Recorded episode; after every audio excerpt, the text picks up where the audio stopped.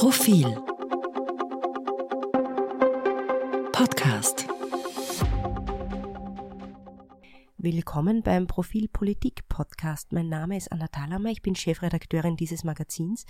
Mir gegenüber sitzt Jakob Winter, den ich Ihnen heute in neuer Funktion vorstellen möchte. Hallo Jakob. Hallo Anna. Jakob ähm, ist schon sehr lange, viel länger als ich im Team vom Profil, bisher in der Innenpolitik äh, tätig und hat seit letzter Woche eine neue Funktion und zwar ist er neuer Digitalchef. Und ähm, in diesem Sinne möchte ich Ihnen den Jakob noch einmal vorstellen und ihm auch die Gelegenheit geben, kurz zu sagen, was er denn davor hat. Ja, danke Anna, danke für das Vertrauen und die Möglichkeit. Und ja, wir werden ein Digitalteam aufbauen, das relevanten innenpolitischen, politischen, wirtschaftspolitischen Journalismus macht und ich habe ja schon auch äh, die Möglichkeit gehabt, das Faktencheck-Team vom Profil aufzubauen. Wir haben Aussagen von Politikerinnen und Politikern auf ihren Wahrheitsgehalt überprüft und jetzt skalieren wir das einfach und machen mehr Journalismus, äh, machen schnelleren Journalismus, als man das vom Profil vielleicht gewohnt ist. Ich bringe vielleicht ein Beispiel, wenn jetzt äh, in Salzburg die Koalitionsverhandlungen laufen, wenn dann irgendwann die Koalition steht, dann wird man im Profil, im gedruckten Heft die Analyse dazu lesen, aber erst ein Tag, paar Tage später. Und da wollen wir mit Profil.at den Lückenschluss schaffen und diese Tagesaktualität ein bisschen reinbringen, die dann und wann bei Profil gefehlt hat und die vielleicht manche vermisst haben. Das ist sozusagen unser Versprechen. Was es genau zu lesen gibt bei uns, schauen Sie einfach vorbei auf Profil.at in den nächsten Tagen. Da wird schon die ersten Geschichten vom neuen Digitalteam geben. Genau, kommen Sie vorbei. Es gibt hier doch etwas zu sehen. Ähm, Jakob ist auch einer unserer Gesundheitsexperten und hat diese Woche an einer großen Geschichte mitgeschrieben, die für einiges an Aufsehen gesorgt hat. Sie heißt Notrufspital. Das Gesundheitssystem ist am Kippen. Jakob, was ist denn derzeit in unseren Spitälern so los? Ja, es kommt einfach an vielen Stellen zu einer Überlastung. Das muss man leider so deutlich sagen. Beispielsweise in der Klinik Graz, um das nur wirklich zu verdeutlichen, da musste einer von vier Herz-OPs geschlossen werden. Und das ist jetzt nicht mehr ein Bereich, wo man sagt, das kann man ganz einfach so kompensieren. Da stehen auf den Wartelisten und diese Wartelisten der Patienten werden immer länger, stehen auch Leute drauf, die darauf warten, dass sie einen Herzschrittmacher kriegen. Also das ist für manche schon auch lebensbedrohlich, die Situation, wie sie sich in den Spitälern zuspitzt. Und dann ist natürlich ganz massiv im Fokus der Bereich der Notfallmedizin, der Notaufnahmen, der zentralen Notaufnahmen in den Spitälern. Da strömen viel zu viele Patientinnen und Patienten heran und herein. Und das ist für das medizinische Personal kaum noch zu bewältigen. Und um auch hier noch ein Beispiel zu nennen, die Klinik Otterkring, da gibt es einige Oberärztinnen und Oberärzte, die sahen sich inzwischen sogar im April dazu veranlasst und genötigt fast, ähm, dem, eine Gefährdungsanzeige beim Wiener Gesundheitsverbund einzubringen. Und da schildern sie das wirklich, uns liegt die auch vor, wir berichten auch drüber, Sie können das auch auf Profil.at nachlesen. Ähm, und da berichten sie einfach über Zustände, dass da viel zu viele Patienten sind und damit äh, gar keine notwendige Pflege, keine Versorgung mehr notwendig ist. Es war in einem Fall einer Patientin, die im Sterben lag, keine äh, würdige Sterbebegleitung mehr notwendig. Also in, in solchen, äh, in solchen dramatischen, äh, solche dramatischen Szenen spielen sich da schon in Österreich Spitälern ab. Das sind vorerst nur so einzelne Schlaglichter. Also man kann jetzt nicht sagen, dass in jeder Klinik in Österreich es so zugeht. Aber äh, die, die Fälle und die Brandherde, die werden mehr und sie werden größer. Das ist für manche wahrscheinlich auch etwas verwunderlich, weil das ähm, Gesundheitssystem ist ja schon länger sehr belastet. Da wurde uns immer erzählt, es liegt an der Covid-Krise. Jetzt ist die vorbei. Aber was sind denn so die Hauptgründe dafür, dass es jetzt, obwohl die Pandemie zuletzt auch offiziell für beendet erklärt wurde oder der Notstand für beendet erklärt wurde, dass es da noch immer so zugeht? Da gibt es mehrere Gründe. Ein Grund, und das ist für die Spitalsbetreiber ein Hauptproblem, ist, dass sie nicht ausreichend Pflegekräfte bekommen. Das ist auch zum Beispiel der Grund, warum in Graz einer der Herz-OPs geschlossen werden musste. Nicht, weil es genug äh, zu wenig Ärztinnen und Ärzte gibt, sondern einfach, weil es zu wenig geschultes Pflegepersonal gibt, das dort im OP assistieren kann. Deshalb mussten die zusperren. Es ist auch ein Faktum, dass derzeit mehr Krankenstände zu verzeichnen sind bei den Kliniken, als das noch vor Covid der Fall war.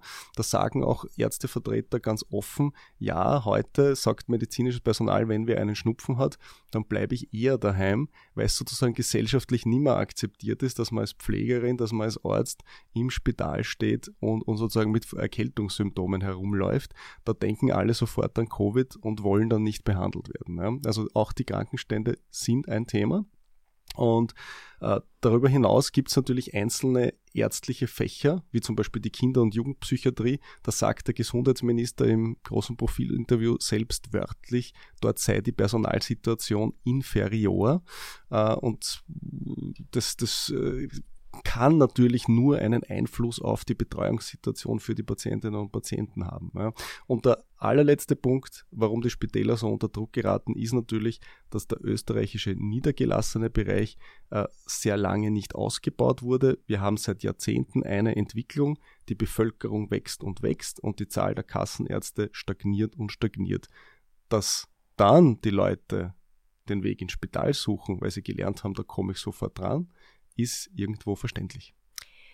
Ähm, dass man im Spital sofort drankommt, ist ja auch ähm, lange schon nicht mehr so. Also wir haben auch sehr dramatische Fotos bekommen, die Sie sich auf Profil.at oder auch im aktuellen Profil anschauen können.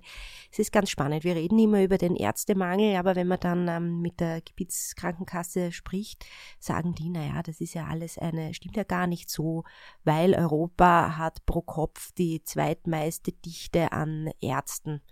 Also tatsächlich ist Österreich sogar weltweit eins der Länder mit der, mit der höchsten Ärztedichte, ähm, was auch zu beobachten ist, dass einfach immer mehr Ärztinnen und Ärzte im Spital Teilzeit arbeiten. Also die Klinik in, in Graz und also generell unter den allen steirischen Kliniken, da haben wir genaue Statistiken bekommen, da ist, ist es ein Drittel inzwischen vom ärztlichen Personal. Also würden da mehr Vollzeit arbeiten, wären die Personalprobleme nicht so dramatisch, wie sie derzeit sind. Das ist ein Trend, den wir sehen. Dadurch brauchst du natürlich auch eine höhere Ärztedichte, weil wenn alle oder mehr Teilzeit arbeiten, brauchst du mehr Köpfe sozusagen. Äh, das ist, das ist äh, ein, ein Thema. Und das zweite Thema ist natürlich das große Thema der Wahlärzte, ne? dass immer mehr Mediziner und Mediziner in diesen teilprivaten Bereich gehen, dort Wahlarztpraxen aufmachen und das hat aus Sicht der Mediziner einen gravierenden Vorteil. Sie müssen erstens äh, sich nicht an geregelte Öffnungszeiten halten, die die Kasse vorgibt. Sie können die Leistungen anbieten, die sie wollen und sie können auch nur so viele Patienten versorgen, wie sie wollen. Und als Kassenarzt hat man natürlich einen Versorgungsauftrag und da darf eigentlich äh, niemanden abweisen. Ja, in der Praxis passiert das dann und dann natürlich trotzdem, wenn es Überlastungen gibt. Aber dieser Wahlarztbereich ist etwas, worüber jetzt politisch sehr stark diskutiert wird und wo auch Landesgesundheitsreferenten, aber auch der Gesundheitsminister darüber nachdenken, ob man diesen teilprivaten Bereich nicht ein bisschen unattraktiver gestaltet für die Ärztinnen und Ärzte, um sie mehr zu motivieren, im öffentlichen System zu arbeiten. Wie viele niedergelassene Ärzte fehlen denn ungefähr in Österreich? es gibt, äh, das sind aktuelle Zahlen der Ärztekammer von Jahresbeginn, so um die 300 Kassenarztstellen, die unbesetzt sind in ganz Österreich. Die Tendenz, und das ist eben das Problem, ist steigend und vor allem ist die Tendenz steigend bei den Kassenarztstellen, die länger als ein Jahr unbesetzt sind. Äh, das ist regional relativ unterschiedlich verteilt, aber gerade die Bundesländer Oberösterreich und Niederösterreich haben da ein starkes Problem. Auch die Steiermark hat ein Problem. Ähm, und dann ist es eben so, also einerseits sind es die klassischen niedergelassenen Hausärzte, wo es den Mangel gibt. Und zum Zweiten gibt es zwei Fächer, wo wir richtige Probleme haben. Das ist einerseits die Gynäkologie, also die Frauenheilkunde und die Kinderheilkunde. Es werden viele Jungeltern wissen, dass es inzwischen wirklich schwierig ist, einen Kassenkinderarzt zu finden. Und viele weichen auf einen Wahlarzt aus und wer sich wirklich freut an der aktuellen Situation, sind die privaten Krankenversicherungen, denn immer mehr Eltern schließen auch für ihre Kinder bereits private Versicherungen ab, damit sie eben diese ganzen Wahlarztkosten abgedeckt bekommen. Ein Grund dafür könnte auch sein, dass die Tarife teilweise seit Jahren nicht nachverhandelt wurden. Also Kassenarzt zu sein ist unattraktiv, Kinderarzt zu sein umso mehr, weil man muss sich für seine kleinen Patienten Zeit nehmen. Ähm, die Ärztekammer ist da seit Jahren in der Kritik, äh, dass sie da nicht, nicht ordentlich verhandelt und mehr blockiert als sonst was tut. Die hat jetzt auch einen neuen Vorschlag. Ähm, und zwar sind die der Meinung, wenn jemand in eine Spitalsambulanz geht ohne Überweisung von einem Arzt und das sozusagen nicht notwendig ist, weil es vielleicht kein Notfall ist, dass die dann zur Gänze die Kosten selbst tragen können. Was sagt dir das über ähm, die Ärztekammer und deren recht realistisches Bild, wie es so zugeht da draußen? Das ist ein Vorschlag, der auch heute schon auf heftige Kritik stößt von diversen Vertreterinnen und Vertretern im Gesundheitsbereich. Auch die Gewerkschaft, die traditionell in der Gesundheitskasse jetzt zwar nicht mehr die Mehrheit hat, aber doch auch mitentscheidet, hat äh, der Ärztekammer ausgerichtet, dass äh, so eine Ambulanzgebühr sicher nicht kommen kann. Ich, ich halte es auch nicht für besonders realistisch und ich halte es auch nicht für politisch durchsetzbar, ähm, weil, wie du sagst, die Patientinnen und Patienten, die haben, die zahlen ja bereits gar nicht zu knapp Sozialversicherung ein. Ähm, jetzt gibt es im niedergelassenen Bereich keine Ärztinnen und Ärzte mehr. Die Patienten weichen aus auf den auf die, auf die Spitäler und dort sagt man ihnen dann, und jetzt zahlst nochmal. Also das halte ich nicht für besonders praktikabel. Du hast angesprochen, die Ärztekammer ist natürlich eine mächtige Institution. Die haben manchmal auch durchaus vernünftige Vorschläge. Sie sind aber in den vergangenen Jahren schon auch damit aufgefallen, dass sie sehr viele Dinge, die vernünftig sind im Gesundheitsbereich, versucht haben zu blockieren. Die elektronische Gesundheitsakte hat Widerstand der Ärztekammer ausgelöst. Es hat ähm, auch einen Widerstand immer gegeben gegen Primärversorgungszentren. Das sind Einrichtungen, wo mehrere Ärzte interdisziplinär verschiedene Fachrichtungen zusammenarbeiten und die auch längere Öffnungszeiten bieten können, weil eben dort nicht ein Einzelkämpfer tätig ist. Und da geht man eben davon aus, dass diese Primärversorgungszentren zumindest in Ballungszentren für, für, für, für den landärztlichen Bereich ist das wieder ein anderes Thema, aber in Ballungszentren Druck von den Spitälern rausnehmen könnten. Weil wenn ich einen ein Primärversorgungszentren habe, wo ich auch Öffnungszeiten bis 20 Uhr oder zumindest bis 18 Uhr habe, na, dann bin ich nicht so sehr aufs Spital angewiesen und das könnte die Ambulanzen entlasten. Prinzipiell ist ja die Patientenzufriedenheit irrsinnig hoch in diesen äh, Einrichtungen. Das wurde ja auch evaluiert. Warum will denn das die Ärztekammer jetzt eigentlich trotzdem nicht? Warum verwehrt man sich so dem Wunsch der unter Anführungszeichen Kunden? Weil die zahlen ja auch. Mit Bei Versicherung. Die Ärztekammer ist natürlich eine Institution, in der die etablierten Ärzte vertreten sind und viele von denen haben einfach, sind aufgewachsen mit dem Modell, Einzelkämpfer zu sein und einfacher Kassenarzt zu sein. Das ist an manchen Stellen durchaus auch ein lukrativer Job und es gibt vor allem bei der Ärzteschaft die große Angst, dass andere, dass Unternehmer beispielsweise in den Bereich vordringen. Das war auch von Gesundheitspolitikern immer wieder ein Wunsch, dass beispielsweise ein Unternehmer kommen kann und sagt, ich stelle jetzt fünf Ärzte in meinem neuen Ärztezentrum an. Und das ist etwas, wo die Ärztekammer sehr stark darauf pocht und schaut, dass nur Ärztinnen und Ärzte solche Primärversorgungszentren führen dürfen. Und zum Zweiten gibt es natürlich da und dort von einzelnen Standesvertretern auch die Sorge, wenn da ein neues Primärversorgungszentrum kommt, dass das sozusagen den anderen Kassenärzten ein bisschen das Geschäft kaputt macht. Na gut, also es ist eigentlich klassische Politik. Ganz Was genau. Was sagt denn die eigentlich dazu? Du hast mit dem äh, Minister Johannes Rauch gesprochen. Was, was sagt er, wie er das lösen möchte? Der Gesundheitsminister Rauch ist einer, dem man nicht vorwerfen kann, dass er mit äh, scharfen Worten spart und er stellt die Probleme des Systems wirklich äh, sehr drastisch dar, so wie sie auch sind. Wie schon gesagt, er spricht von inferioren Personalzuständen. Also in der Analyse ist er ist er ganz gut. Die Frage ist, ob ihm eine wirkliche Gesundheitsreform gelingt. Er hat auch selbst einmal in einem Interview gesagt, wenn er scheitern würde, würde er sich in eine Legion von anderen Gesundheitsministern einreihen, die es auch nicht geschafft haben. Es ist nicht so einfach und dafür gibt es einen ganz einfachen Grund. Das österreichische Gesundheitssystem ist ja irre zersplittert, was die Kompetenzen angeht. Die Krankenkassen, die autonom verwaltet werden von Arbeitgebern und Arbeitnehmern, ähm, sind zuständig für die Kassenärzte, die verhandeln mit denen die Verträge. Dann gibt es die Bundesländer, die sind zuständig für die Spitäler. Dann gibt es den Gesundheitsminister, der macht oben drüber die, die, den gesetzlichen Rahmen für den Gesundheitsbereich. Und alle diese Player an einen Tisch zu bekommen und davon zu überzeugen, dass es sinnvoll wäre, mehr Geld aus den Spitälern in den niedergelassenen Bereich zu schichten, ist furchtbar schwierig. Das versucht der Gesundheitsminister. Er hat jetzt eine Chance, er hat einen Hebel. Es gibt nämlich die berühmten Finanzausgleichsverhandlungen, die alle fünf Jahre stattfinden, wo sich Bund und Länder und Gemeinden ausmachen, wie sie den großen Steuerkuchen auf die drei Gebietskörperschaften verteilen. Und da hat der Gesundheitsminister einen Hebel, denn die Länder hätten gern mehr Geld. Und er sagt jetzt, könnt ihr gerne haben mehr Geld, dafür legen wir aber verbindliche Kriterien für das Gesundheitssystem fest und da machen wir nicht mehr nur so wie Givashi-Kriterien, wo dann sich eh keiner dran hält, sondern die werden jetzt verbindlich festgeschrieben. Ob er sich dagegen damit gegen die mächtigen Landeshauptleute durchsetzen kann, wird er erst zeigen müssen. Ähm, was ihm vorschwebt, ist eben tatsächlich, was ich vorhin schon angesprochen habe, diesen niedergelassenen Bereich stärker aufzubauen. Er hat im Profilinterview gesagt, es braucht 500 Kassenärztinnen und Ärzte mehr in ganz Österreich.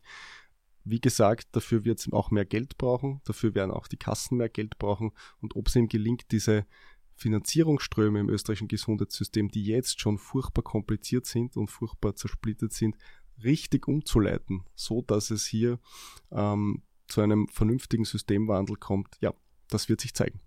Es gab in Österreich einmal einen Bundeskanzler, der hieß Sebastian Kurz. Der hat sich vor ein paar Jahren hingestellt und hat gesagt, ich mache die große Kassen- und Gesundheitsreform. Da springt dann die Patientenmilliarde heraus, alles wird besser. Auf einer Skala von 1 bis 10 wie gut ist das denn geglückt und was hat es gebracht? Oder hat es was gebracht? Wenn man jetzt von der Ankündigung der Regierung selber ausgeht, dann eins, weil sie haben die Patientenmilliarde versprochen und geworden ist es keine Patientenmilliarde, sondern Mehrkosten von fast 300 Millionen Euro. Wir haben das im Profil aufgedeckt. Das heißt, das ist ein Delta von 1,3 Milliarden Euro. Das ist schon ziemlich deutlich daneben, kann man sagen. Kleiner Faktencheck zwischendurch. Kleiner Faktencheck zwischendurch. Und was aber schon sinnvoll ist, ähm, und das bestreitet heute auch niemand mehr, ist, bisher war es ja noch zersplitterter, das Gesundheitssystem, weil es in jedem Bundesland einen eigenen Vertrag zwischen der Landesärztekammer und der damaligen Gebietskrankenkasse gab. Das heißt, in Wien hat ein Arzt für dieselbe Leistung einen, ein anderes Honorar bekommen, also beispielsweise wenn er ein EKG gemacht hat bei einem Patienten, hat er einen anderen Betrag bekommen von der Gebietskrankenkasse Wien als ein Arzt in Vorarlberg. Und noch schlimmer, gewisse Leistungen wurden in manchen Bundesländern von der Kasse bezahlt und in anderen nicht. Das heißt, es war sowohl für die Ärzte ein Wildwuchs als auch für die Patienten ein Wildwuchs. Und die neue österreichische Gesundheitskasse beginnt gerade diese Honorarkataloge, wie das heißt, mit der Ärztekammer anzugleichen und das Ziel ist ein österreichweit einheitlicher Gesamtvertrag. Also das ist schon auf der Habenseite dieser Reform zu verbuchen, wobei man schon auch anmerken muss, dass das schon begonnen hat, bevor überhaupt die Krankenkassen zusammengelegt wurden gilt natürlich nur für die Pflichtversicherten der ÖGK, die auch alle anderen mittragen ähm, seien es Asylwerber, die versichert sind, seien es Arbeitslose, die versichert sind. Das müssen weder die Bauern noch die Beamten, deswegen haben die recht gut Geld und da werden die auch mehr Leistungen abgegolten. Das stimmt. Es gibt, es gibt äh, immer wieder den Wunsch unserer Leser, dass wir auch über positive Dinge berichten sollen. Dem kommen wir gern nach. Gibt's für dich so Hoffnungsschimmer, Best Practice Beispiele, irgendwas, was gerade so gut läuft in dem Bereich? Ja, also die, die Not macht erfinderisch, wie es so schön heißt. Und langsam merken natürlich, egal ob im Bund oder, oder in den Ländern, die, die Gesundheitspolitiker, dass sie echt was tun müssen. Und eine Idee, die da entstanden ist, ist das sogenannte Landarztstipendium, dass man Medizinstudierenden einen gewissen Betrag, da geht es um 900 Euro im Monat, wenn die den ersten Abschnitt Medizinstudium schon hinter sich haben, überweist monatlich 900 Euro. Im Gegenzug verpflichten die sich, dass sie dann, wenn sie fertig sind mit der Ausbildung, sich in einer Bedarfsregion, dort wo es keinen Kassenarzt gibt, niederlassen in dieser Ordination. Das halte ich an sich für ein sinnvolles Konzept. Jetzt kann man sagen, naja, es kostet pro Person vielleicht 30, 40.000 Euro ist ziemlich viel Geld für so einen Medizinstudierenden. Nur wenn man das vergleicht mit dem Geld, was Gemeinden heute schon Ärzten anbieten, damit sie bitte, bitte in ihre Gemeinde kommen, wir zahlen euch eine neue Ordination, ihr kriegt 50.000 Euro Starthilfe, dann ist das eigentlich, sind das eigentlich vergleichsweise geringe Beträge. Also das halte ich für ein vernünftiges Konzept. Ein zweites vernünftiges Konzept sind im Ballungszentren, nicht im ländlichen Raum, die Primärversorgungszentren, die wir schon angesprochen haben. Und da ist das Ziel, die Zahl, die wir jetzt haben, wir stehen circa bei 40 solcher Einrichtungen. In manchen Bundesländern wie Tirol gibt es noch kein einziges, ähm, die stark zu erhöhen und verdreifachen. Ja, diese Versprechen gab es immer wieder. Der Gesundheitsminister Rauch hat jetzt aber das Ziel, ab 1. Juli tritt ein Gesetz in Kraft, das der Ärztekammer das Vetorecht wegnimmt gegen solche Primärversorgungszentren und davon erhofft er sich, dass es jetzt eine ein ziemliches Wachstum dieser Primärversorgungszentren gibt. Das ist auch äh, auf, der, auf der Habenseite zu verbuchen. Ähm, ja, also es wird was getan. Das Problem ist natürlich, dass alle diese Dinge sehr langfristig wirken. Wenn ich heute ein Landarztstipendium an eine Studierende vergebe, bis die fertig ist mit dem Studium und dann wirklich in der Kassenordnung steht, vergehen weitere sieben Jahre von jetzt angerechnet. In sieben Jahren wird sich diese Situation noch viel dramatischer zugespitzt haben. Das Problem ist, dass es ganz schnelle Lösungen leider nicht gibt. Jakob, vielen Dank. Ähm, hören Sie uns, lesen Sie, was Jakob Winter und sein Team auf www.profil.at produziert. Äh, mir wurden heute schon viele spannende Geschichten angekündigt, auf die ich mich freue und Sie dürfen sich auch darauf freuen. Ähm, bis bald. Danke, Anna. Und ich darf ankündigen, eine Geschichte wird auch behandeln, eine junge Landärztin, äh, eine junge Medizinstudentin, die sagt, warum sie Landärztin werden will. Auch das ein positiver Aspekt aus dem Gesundheitsbereich. Achtung, Spoiler. Schönen Tag.